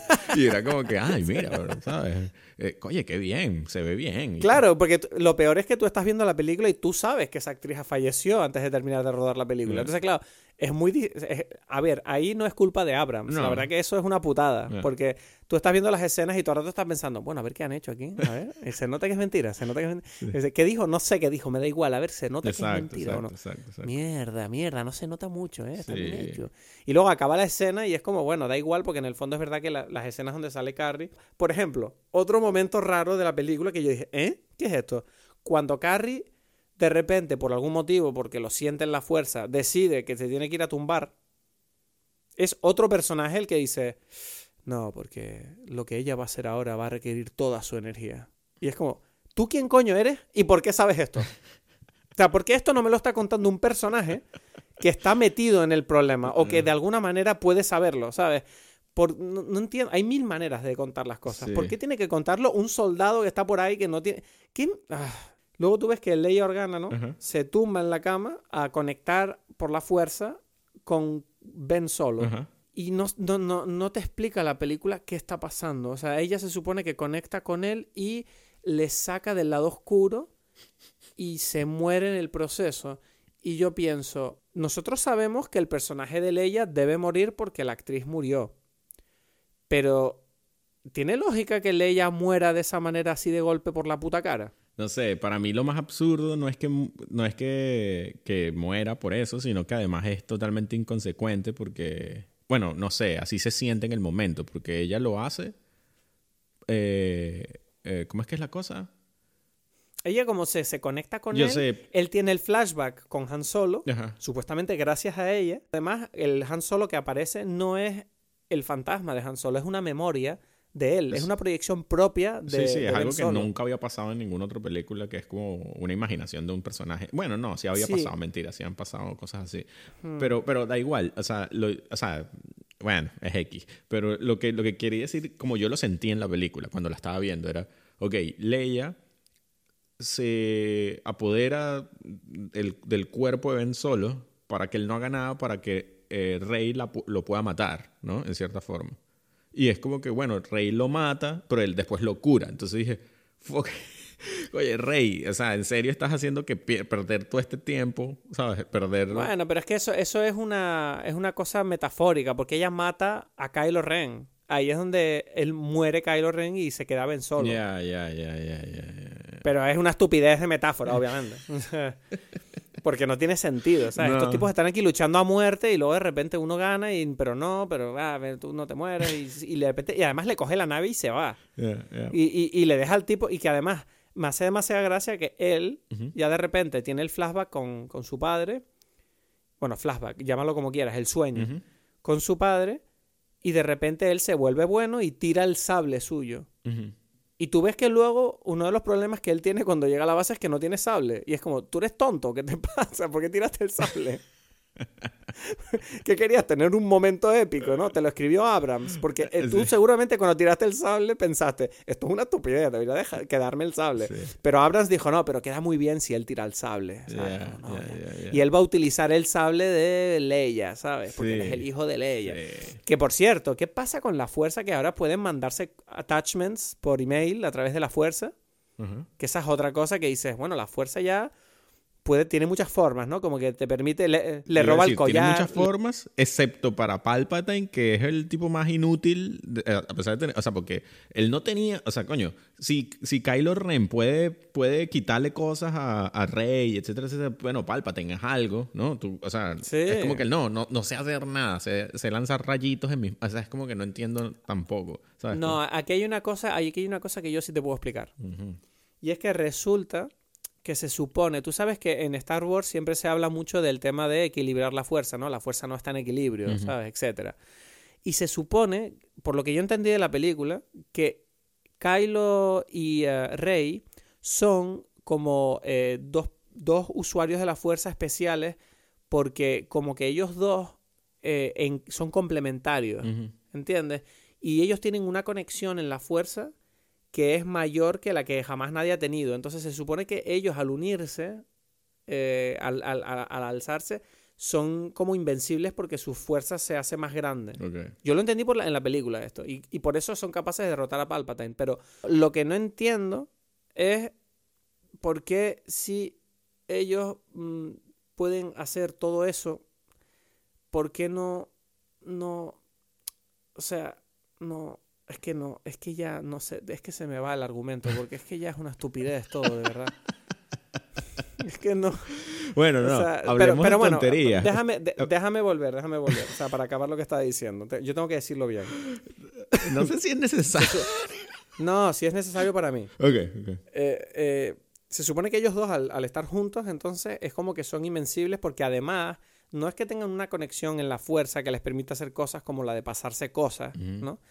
Sino que además se supone que ellos están enamorados, Ya. ¿no? Que es lo que, es lo que se demuestra. A ti, dime una cosa, tú cuando, cuando ellos se besan al final, eh, ¿qué, eh, ¿qué pasó en la sala de cine tuya? ¿Pasó algo? Sí, o sea, bueno, o sea... ¿Cuál fue la No, reacción de la sea, gente? No, o sea, bien, o sea, bien, normal. Eso era lo que, o sea, tam- tampoco buenísimo, pero era lo que todo el mundo está esperando, entonces bien, ¿no?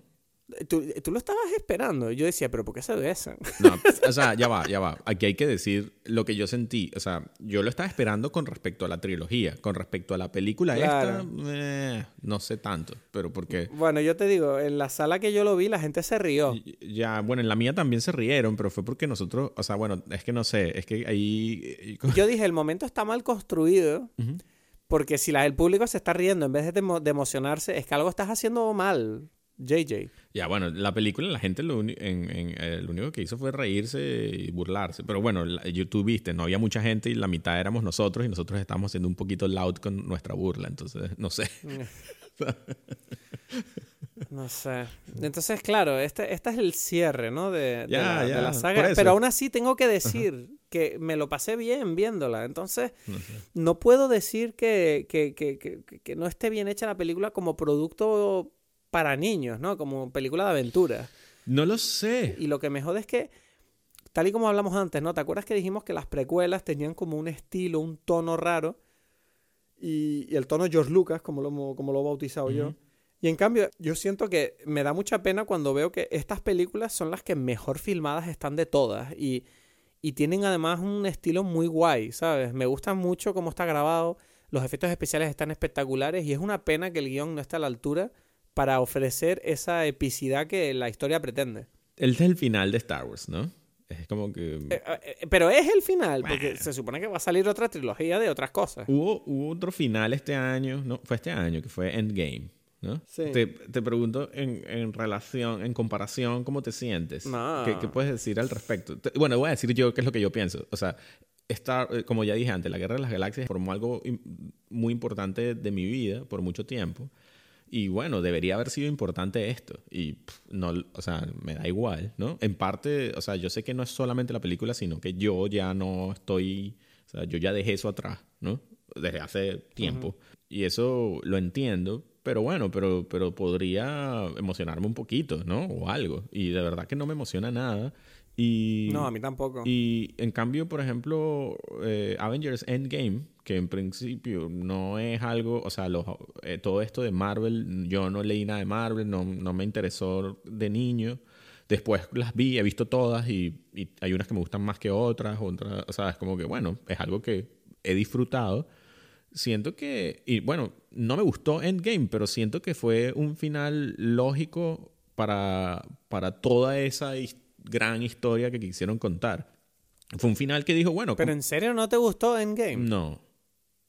O sea, pero no. Es que yo ya te pasas a ver. No, no, no. Bueno, pero no vamos a ponernos aquí a hablar de por qué tiene cosas que no me gustaron, pero, pero da igual. Pero Endgame, al contrario que esta película, sí que intenta de verdad contar sí, algo. Sí, sí, es lo que estoy queriendo decir. O sea, no, no, no, no nos detengamos en la parte donde digo que no me gustó, porque bueno, ya. Pero es simplemente en, en, con respecto a todo lo demás que quería decir, expresar eso de ok, que no me guste no significa que no logró eh, llegar la historia a su final. Por eso, que pone las emociones donde deberían estar. Y dije, bueno, bien. O sea, de verdad, en comparación, un mundo de diferencia de, de, calidad. El final de una franquicia gigante como la que quisieron, la que construyeron con, con Marvel y los Avengers y esto. No, es increíble porque eh, Marvel además fue capaz de crear todo un universo, toda una franquicia cinematográfica a la que la gente se apegó muchísimo en tan solo 10, 13 años, ¿sabes? Y, y, tú ves esta, y tú ves que Avengers Endgame es, es, como la culminación de todo el trabajo narrativo que se ha hecho con todas las películas para llegar a ese momento que además es, maldita sea, es jodidamente épico. es, de verdad, es como un espectáculo audiovisual que yo de verdad me parece que te puede gustar más o menos los intérpretes y la historia, pero lo que no se puede negar es que la película es espectacular como, como, como entretenimiento. Sí, o sea, es eso. Y en cambio lo que tú dices es que esta película de Star Wars, ¿no? Es como da la impresión de, bueno, se acaba la historia, está intentando hacer lo mismo y no lo está consiguiendo porque no está tocando los botones que tiene que tocar. Sí, no, no, de ningún lado. Está queriendo llegar a la meta sin correr, ¿sabes? Y es como, eh, cogió, ¿sabes? No, no, ha tomado demasiados atajos Abrams para crear nostalgia en vez de ganársela. ¿Sabes? La nostalgia te la tienes que ganar. No puedes querer que la gente tenga cariño a tus personajes y a tus historias simplemente porque mm, suenen o, tengan un aspecto visual que, le guste a la gente. No, tiene que la historia, el guion tiene que tener contenido, tiene que tener unos personajes que de verdad sean interesantes. A mí me da igual que Poe y Finn y Rey estén ahí hablando y siempre se estén chinchando como si fueran colegas, si al final de... Es que yo a veces lo pienso y esta nueva trilogía, los personajes de Poe y Finn, yo no tengo muy claro quién coño son, ni, ni qué hacen. o sea, en esta película, por ejemplo, descubrimos un poquito de Poe, ¿sabes? Un poquito de su pasado, de que era un traficante. Ese es, un, ese es simplemente un refrito de Han Solo. Es que ese es el tema. Todos estos tú lo sabes. que Y eso es como que nadie es tan estúpido, ¿sabes? Para... Por eso te digo que es que es muy raro, ¿no? que, que, que que ellos piensen que les vamos a coger cariño a estos personajes simplemente porque dicen cosas ocurrentes. Es como, no me, o sea, el personaje de Finn es el que peor parado sale de los tres, porque de verdad que no tengo ni idea de quién coño es. O sea, era un Stormtrooper negro que tiene como un trauma, no le gusta la violencia y, además en esta película te, dan como una pista de que él tiene... Que tiene la fuerza. Sí, e, en esta película te da como unas pequeñas pinceladas de, no, no, él tiene la fuerza o algo. Y no te lo explican tampoco, lo dejan ahí para a lo mejor otras películas o dibujos animados, no sé. Y además de eso está el rollo ese del chistecito. Que esa es ¿Cuál? ¿Cuál? El chistecito. El chistecito de. Mm, te tengo que decir una, eh, que el tipo ve que está como en peligro ah. y le quiere decir algo a Rey. Y al final no, nunca, nunca se descubre qué era. Chistecito estúpido. Pero muy. Pero que además era un. Pero es un chistecito además que se repite durante toda la película y al final de la película no hay como un cierre a ese chiste, aunque no sea no contando la cosa, ¿sabes? Pero no hay un... Es como que ese chiste se acaba como a mitad de película y ahí se queda. es que podría... Es que eso es lo interesante otra vez de... Y volvemos a lo que yo siento de la, los problemas que tiene J.J. Abrams, que es que... O sea, es como que eso podría haber sido gracioso, ¿sabes? Exacto. O sea, si tú le das un buen cierre, se convertiría, se puede convertir como en un catchphrase de Star Wars. Pero no, es... Se podría, pero no, es como una cosa que está ahí y no se sabe por qué y al final desaparece y nada, es un chistecito que soltó ahí. Por ejemplo, eh, no sé quién me comentó, creo que mi amigo Diego, con quien fui a ver la película, estábamos viendo la película y él decía que viendo la película se le ocurrían chistes que él esperaba que ocurrieran y no pasaban. Tú sabes cuando ellos entran en la base de, los de First Order, ¿no? Cuando la invaden. y, ellos entran y se encuentran con unos soldados y Rey les hace el truco de la fuerza de estamos muy contentos de, de, verles. Luego resulta que Rey pues mm, se separa de ellos, ¿no? Y les vuelven a cazar. y ellos se caen al suelo y están rodeados. Y en ese momento, él me dijo que, joder, parecía pero clarísimo que Poe iba a ser el truco del Jedi, ¿sabes? o, bueno, Finn lo podría haber intentado, porque al menos él cree que tiene la fuerza, ¿sabes? o sea, ya, ya estaba, él lo pudo haber intentado, pero ni siquiera. Y en vez de eso, no, dicen un chiste tonto ahí, ¿sabes? Y era como, ah, y al final es como que el tipo hizo otra cosa que no tenía por qué. No, no se, la película no se construye sobre sí misma, ¿sabes? es increíble. No, no, todo está, está construido en base a, las nostalgias de los otros. Entonces es como. Mm. Es lo, es lo que me parece a mí más grave de toda esta situación. Es, y si tiene algún tipo de éxito, que no sé si lo tendrá. O sea, bueno, sí lo tendrá. Estuve leyendo sobre ello antes de empezar el podcast mm. y estuve viendo que tiene, bueno, recaudó en su primer fin de semana 176 millones de dólares en Estados Unidos, que es menos que cualquiera de las otras dos de la nueva trilogía, por lo que se nota que ha ido bajando, ¿no? el, el, interés del público. Y eh, dicen que para las expectativas que tenían de la película, ellos esperaban poder sacar eh, por lo menos, eh, lo más optimista eran 210. Y lo mínimo eran 160. Entonces, digamos que en 176 se han quedado como... En el medio. Pues. Digamos, bueno, pero no son buenas noticias, yo creo. No, o sea, no sé si, si eso significa que aprenderán alguna lección o no. A mí me parece que, que estamos viviendo, o sea, en este caso, muy patentemente, gracias a esta película, una, e, una era de, de solamente consumir nostalgia, ¿no? Es como... Sí, es, sí. Y en esta película es como el nivel más absurdo, ¿sabes? Donde, donde no, importa que tenga sentido. Lo único que importa es que haya un sable láser, donde hay un tipo diciendo un... Eh, ¿Cómo es? I got a bad feeling about this. Eh, no sé, ¿sabes? Y ya. Y aparezcan estos tipos. Y, o sea, no hay nada. No hay nada literal. Entonces es como... Eh, no lo sé. Es muy, es muy extraño que, teniendo en cuenta cómo se hace una película, ¿no? Toda la gente involucrada, que no sé, que haya gente que esté viendo lo que se está haciendo y nadie diga nada. Quiero decir, es increíble que... No, porque todos están de acuerdo, Yo, eh, todos saben lo que están haciendo. Ese es un trabajo pero tú crees de verdad, pero tú crees de verdad que ellos hacen eso sabiendo que no hay una historia en esa película. O sea, le están pagando por eso. Nadie de esta gente, empezando por J.J. Abrams, tenía un interés de contar esta historia no sé, me parece un poco bruto que digas eso. No, no. O sea, yo creo que es que él intenta contar la historia y no le sale bien. No, pero, ¿tú crees que no es, o sea, me refiero, a lo que me refiero es que no es la historia, o sea, no es que él estaba en su casa y dice, yo voy a contar la historia de una mujer que quiere ser eh, Jedi y tal. No, no sé, él llegó y esto es un, un, un commissioned job, ¿sabes? Él, lo va a hacer, él lo va a hacer de la mejor forma posible, pero, pero tampoco, o sea, de la mejor forma posible de lo que él es capaz, que ya ha demostrado hasta el infinito que no, no es su tema, ¿sabes? Él, él, hace misterios eh, y... Como misterios que no resuelven bien. Búsquedas de artefactos, ¿no? Y ya, eso, eso es todo lo que él sabe hacer. Y ya. Y ni siquiera en este caso, en esta película, me parece que ni siquiera visualmente es bonito, ¿sabes? no, pasaron muy pocas cosas que, que yo dijera, wow, tiene un interés, pero no, ¿sabes? La mayoría pero no. Pero visualmente, dijiste visualmente. Sí. Porque es que a mí yo creo que la película, la edición de arte y de, y de efectos especiales y de todo, me encanta. No, pero me refiero cinematográficamente. O sea, como que a nivel de... O sea, el Last Jedi tiene una, una forma de contar la historia en muchos momentos genial, ¿sabes? Cinematográfico, o sea, como que como todo eso forma algo. Por supuesto que el diseño, ellos lo hacen bien. O sea, es como que porque ya ese mundo ya está construido, porque ya, ¿sabes? Hay gente que, que un diseñador sí tiene como un gusto de decir, vamos a hacer que esto sea bonito y tal, ¿sabes? Yo, yo entiendo eso, pero me refiero como cómo usa el lenguaje cinematográfico para contar una historia, esto no usa nada, ¿sabes? Esto es como, por, solamente tiene unos momentos, ya dije, el momento este de, de, las voces, de cuando ya cierra los ojos, ve el universo con las, las luces de las estrellas estas de, o sea, las luces de de, los rayos que está lanzando el emperador y se mezclan con las estrellas en el universo. Eso está más o menos, eso está bien, ¿sabes? Pero, pero otras cosas son bastante... Yo por un momento sentía que estaba viendo como una serie de televisión, ¿sabes? voy a decirte, o sea, la cosa que yo siento más rara y era toda esa batalla final de estos tipos en, en, en caballos montados ahí en las naves era como, o sea, esto no...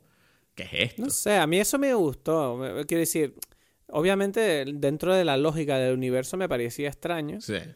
Pero, pero me gustaba como, bueno, es una herramienta cinematográfica para crear un momento, ¿no? Pero no es Y yo- y cinematográfico, es como que, bueno, es de idea. es- escribieron el guion decir que pasara eso y ya, pero como se ve, se ve como bastante X, ¿sabes? Se ve... Pero también, también me preocupa a mí mucho el hecho de que tú ves que la batalla, ellos la ganan.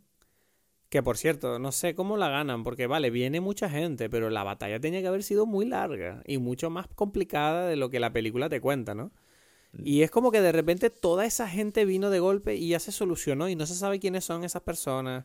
Es lo no que queda claro y, y gana, gana el- ganan el- la batalla y lo que me molesta es que de verdad que el final es muy poco anticlimático porque ganan la batalla y tú lo único que ves es a un grupo de gente abrazándose en la jungla y no entiendes ni si la galaxia está celebrándolo ni quién a dónde ha ido todo el mundo ni quién forma gobierno porque lo mínimo es que Es que no se entendía ni siquiera cuál era el gobierno. Es que no, nada. Es que es todo eso, inco- todo es. Nada tiene sentido. Es como, ¿quiénes son, literalmente, quiénes son esas personas que aparecieron allí?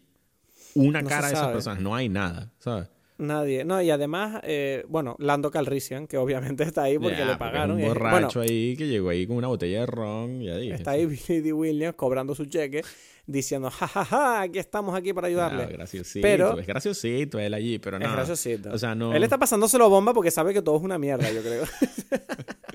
Él es como, ¡ay, que vaya mierda! Sí, igual. No, no sé, yo Pero, no sé. pero déjame que te diga una cosa. ¿Sabes lo que a mí me, me da mucha pena de la película? ¿Qué? Que, que tú sabes el momento que vienen todas las naves, ¿no? Y les salvan a todos cuando están a punto de morir. Pues me parece muy triste que justo antes de que vengan todas las naves, muere el piloto este como gordito. El otro Que es Lost, como que- el otro personaje. El exacto, muere, muere el otro actor que además es como que para mí esa peli- ese momento representa un poco la película, que es como podía haber, o sea, ese tipo murió sin saber que todo salió bien. Para él perdi- perdieron. ¿Sabes? Este tipo es... Cuando- sí, total. Cuando él, él- tú lo ves ahí como, "Ah, ah", y tú ves eh, él oyendo por la radio a Poe diciendo, lo siento mucho, chicos, yo no sabía que Ya. esto iba a estar tan mal. Y él coge y se estrella y se muere. Y de repente, luego, él, él murió pensando, vaya, qué mierda, No. nos morimos todos, ganó el emperador. Bueno, no sé si es el emperador, pero vaya. Ya, ese eh, hombre, morimos. ese hombre, por- o sea, en ese, ese personaje, en esta, en- especialmente en esta película, en todas las películas es como un relegado allí. Pero bueno, ya, ya venía formando parte de la historia. Entonces, coño, me lo, trátamelo un poquito mejor. Aquí hasta se burlan de él ahí, como que, no, pero él dice, mira, estamos muy mal y tal. Y que, mira, pero no digas eso. Y que, bueno, está bien, está, estamos muy bien. Sí, sí, ¿sabes? Es como- estamos de puta madre, tal. Y luego le pasa eso y es como, mierda, que menuda forma de tratar a ese personaje. Por lo menos que muera heroicamente, pero no, murió como luchando ahí. Un imbécil, una muerte estúpida, sí. No, no, no. Este. No, no sé. em, bueno, esta, esto, no sé. Este, esta es la, la última película. O sea, lo que me pasa, se me, me pasa algo parecido a lo de Endgame, que es como. Me, esto- me siento libre, porque ahora siento que gracias a, a este momento ya no tengo que ver más películas de la Guerra de las Galaxias. ¿Sabes? Ta- También es verdad. Ya, bien. Pero- pero gracias. ¿sabes qué pasa? Que gracias esto- por esto que liberarme está- de, este, de esta mantra aquí, ¿sabes? Pero ¿sabes qué pasa? Que esto que, de que es la última me lo estás diciendo tú, porque yo de verdad que salí de la sala pensando, nah, seguro que van a sacar Bueno, no, otra por supuesto que trilogía". va a haber más, pero ya, ya me quisiste contar un final y, y yo lo voy a aceptar, a pesar de que sea una mierda de final. Y es como que O sea, gracias. ¿tú crees de verdad que no van a sacar más historias de Rey como no, no, Skywalker? creo de verdad que van a sacar miles más. Eso es lo que creo de verdad. Pero, pero bueno, ya me vendiste esta como la última. Gracias por, por, por liberarme y por que ya ahora no, no tengo que ver más, porque ya vi la historia esta, ¿sabes? Ya Ay, no, Dios, ya- esta película. Y, y, y ¿sabes qué es lo peor? Que eh, básicamente nos acabamos de pasar una hora y media cagándonos en la película diciendo que no tiene ningún sentido. Y lo más triste es que yo salí de la sala de cine contento. Bueno, pero así nos pasó con Super 8, por eso te digo, yo sé cómo, cómo se siente. No, no, no, no, no, no. Me refiero a que a día de hoy. Yo no diría que no es una película que no debas ver si te quieres entretener. Ya. Pero, te- ah, ok, ahora, ahora Que Super 8 puede que la, la duda... eh, no, te- no sé si la recomendaría con tanta facilidad. no sé, yo no, yo no, no sé, depende de quién eres, pero eso ya lo sabemos, o sea, lo gracioso de estas películas es que yo creo que la gente lo sabrá y no le importa. O sea, es como que el que a estas alturas, el que quiere ver la película la va a ver y el que no, no. Y no hay nada. O sea, como dices tú, vivimos en un mundo de nostalgia y polarización donde ya la gente sabe si lo quiere ver o no. Nadie va a estar aquí, nadie, le vamos, no le vamos a cambiar la idea a nadie, probablemente, ¿sabes? O sea, es como que es gracioso eso, ¿no? O sea, como que es muy probable que a algunas personas le, les haya gustado la película y digan que bolas, esta gente no entendió, porque, o sea, lo gracioso de todo esto es que pueden haber miles de razones, ¿sabes? no, es que, eh, yo qué sé, en Star Wars, en Clone Wars, uno sabe que pasó tal personaje y este... No, no, no, no, no, te voy a decir una cosa, estuve yo el otro día... Eh después de ver la película me metí en el hashtag de Rise of Skywalker para ver qué decía la gente. Y me encontré con mucha gente diciendo que les gustaba mucho, pero me di cuenta de que toda la gente a la que le gusta la película estaban constantemente a la defensiva de si la gente no le gusta esta película es porque están analizando demasiado y, y, ellos no entienden nada. Y yo pensé, vale, ok, entonces lo que tú estás diciendo es que tenemos que ser unas personas descerebradas que no se, no se plantean nada y, aceptan algo de una corporación como Disney y vamos a consumir todo lo que nos den sin importarnos nada la importancia de las historias que nos cuentan. No sé, es como, sé. yo no estoy diciendo obviamente que Star Wars tenga que ser una película que te vaya a follar la mente, mm. porque eh, sí que, por ejemplo, el otro día en Instagram, cuando yo estaba hablando ahí de la lista de la década con nuestros followers, eh, resulta que uno de una persona me escribió, no me acuerdo de su nombre ahora, pero me escribió un mensaje diciendo qué opinas de la nueva saga, porque claro, ahora es verdad que se han vuelto más comerciales, pero aún así, eh, ¿cómo ves cómo está el tema comparado con las antiguas? Y mi, y mi respuesta fue, pero vamos a ver, o sea, Star Wars siempre fue comercial no, no, es una película para niños, para niños y eso, de aventura comercial y ya está, no, o sea, X. No sé qué significa comercial tampoco, o sea, no sé, o sea... no, no, lo que dije fue que George Lucas nunca pretendió follarle la mente a nadie, él pretendió crear una gran obra de entretenimiento y ese es es, es el mayor sinónimo de comercialidad, ¿sabes? Entonces ser comercial no es nada malo en el cine. A mí hay películas, películas comerciales pueden ser maravillosas y muy profundas. Ya, por eso digo, no sé qué significa eso de comercial, o sea, como que... Yo creo que se refieren a películas mainstream, ¿no? Películas populares, eh, películas que sean fáciles de ver. Por eso, pero eso, o sea, no significa nada de, calidad, o sea, no, no, o sea, no sé, ¿sabes? Como que puede ser bueno, puede ser malo, no sé, ¿sabes? No, lo de comercial no significa, no, no, no influye, sí. ¿no?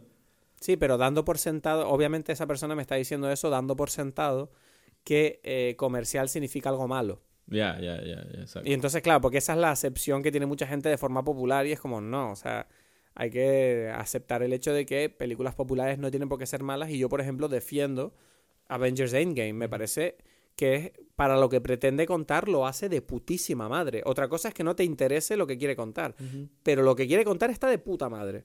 ¿Tú crees que esta es de las peores películas de Star Wars o en qué, dónde la arrancarías? ¿En qué parte la pondrías? No, jamás. No me parece la peor ni de coña. ¿Cuál es la peor? Em, estoy entre Force Awakens, digo, Force Awakens no me gustó nada. Estoy entre la amenaza, eh, The Phantom Menace y The Force Awakens. Las dos que menos me gustan. Ok, ok. Sí, no lo, yo, yo, es curioso, yo The Force Awakens está probablemente entre las peores y yo creo que esta.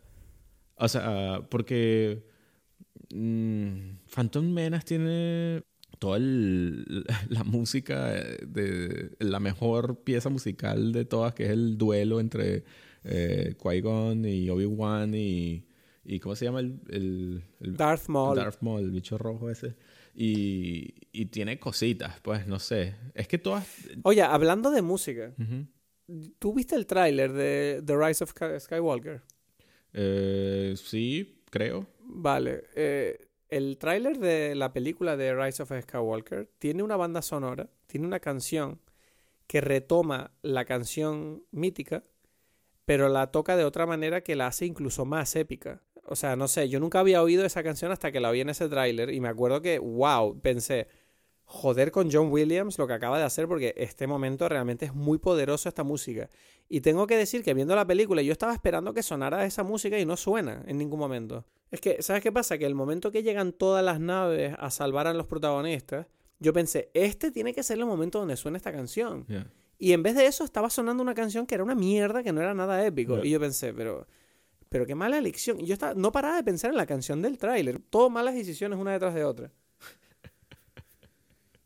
En fin, eh, ¿qué nota le ponemos a esta película? Esta película... em, mm, mm, mm. Eh, no sé, di tú, tú tienes una, una idea. Un 3. Tres, ¿no? Este, este es mi momento Joker tuyo. Pero le pongo un 3. No, espérate, espérate. Me he venido arriba ahí. Porque tengo que pensar en la sensación que tuve cuando la vi. Pero ¿cuánto te duró? No solamente en la reflexión. Me duró poco. Es que ese es el Venga, le pongo un. Venga, le pongo un 3. Un 3. Sí, a tomar por sí, culo. sí. Eh, vamos a, a decirlo unidos, un, a tres yo también, porque quiero que la nota final sea el 3, pues, ¿sabes? Bueno, es, es, es una pena. Yo quería que me gustara esta película. Quería que me gustara esta trilogía. Estaba emocionado y. bien, bien, bien, ok. Eh, No, yo, no, me yo- estás, no me estás contando una historia, JJ. Si no me cuentas una historia, te pongo un 3. Mira, pero ¿será que entonces esta es la última película de Star Wars que vamos a hablar en Dime Pelis? A mí me gustaría ahora. Ay, justo cuando estábamos empezando, ¿te lo puedes creer? Bueno, no, no sé. Quizás un día hacemos como, como un, un análisis de, la, de las originales o algo así, no sé. No, podemos hablar de The Mandalorian, que es interesante. Eh, ¿Sí? No, no diga, ¿cómo que ñe? No, es interesante. Puede ser. Es, o sea, No es sé. interesante desde el punto de vista de... No sé, es interesante. Yeah. Es que me- digo, no, voy a empezar aquí a hablar de los otros 20 minutos. No, no, no, o sea que... Ok, ok. No, The Mandalorian puede ser interesante en el futuro. Puede ser. Pero siempre y cuando no, no hablemos de Baby Yoda, porque para eso están las foticos y los memes. ¿Sabes qué pasa? Que te voy a decir una cosa yo con Baby Yoda. Yo cuando antes de empezar la serie yo ya sabía de la existencia de Baby Yoda. Ya, bueno, todo el, todo el universo lo sabe. Yo no lo he empezado a ver y ya lo sé, obviamente. Es como que, bueno, ya, ya me obstinó el personaje Sí. y no he empezado a ver la película. Y entonces, claro, yo dije, bueno, en esta serie sale un personaje adorable, vamos a ver la serie, pero yo no voy a permitir que este personaje se vuelva como cute para mí, ¿sabes? Porque yo voy preparado. El hijo de puta es muy cute. Eh. Tengo que admitir que me conquistó. Digo, ah, puto Baby Yoda es demasiado adorable. Ya, ya. ¿Sabes qué pasa? Que en este caso es lo suficientemente cute e interesante para decir, vale, me está dando, me parece interesante. No es simplemente como, ay, es súper cute y, y no hace nada interesante. No, Eh, es como un motor, es un McGuffin interesante para mí. Baby. Yoda. Bueno, no sé. Eventualmente, no sé si lo veré, es lo que digo. Yo ya estoy saturado con esta historia. Esto es un cumplido para John Favreau. Porque John Favreau creo que sí que sabe un poquito más lo que hace que JJ. Ya, ya, exacto, exacto. Bueno, no sé, Cristo. Eh, Bueno, pues no sé, hasta la próxima Star Wars, supongo. no, espero que antes. Yo espero que el podcast siga vivo para cuando salga la próxima de Star Wars. Sí, por supuesto. Sí, ¿no? Sí, sí, sí, sí, sí. Hay que seguir. Sí, sí, sí. Pero no hablaremos de eso.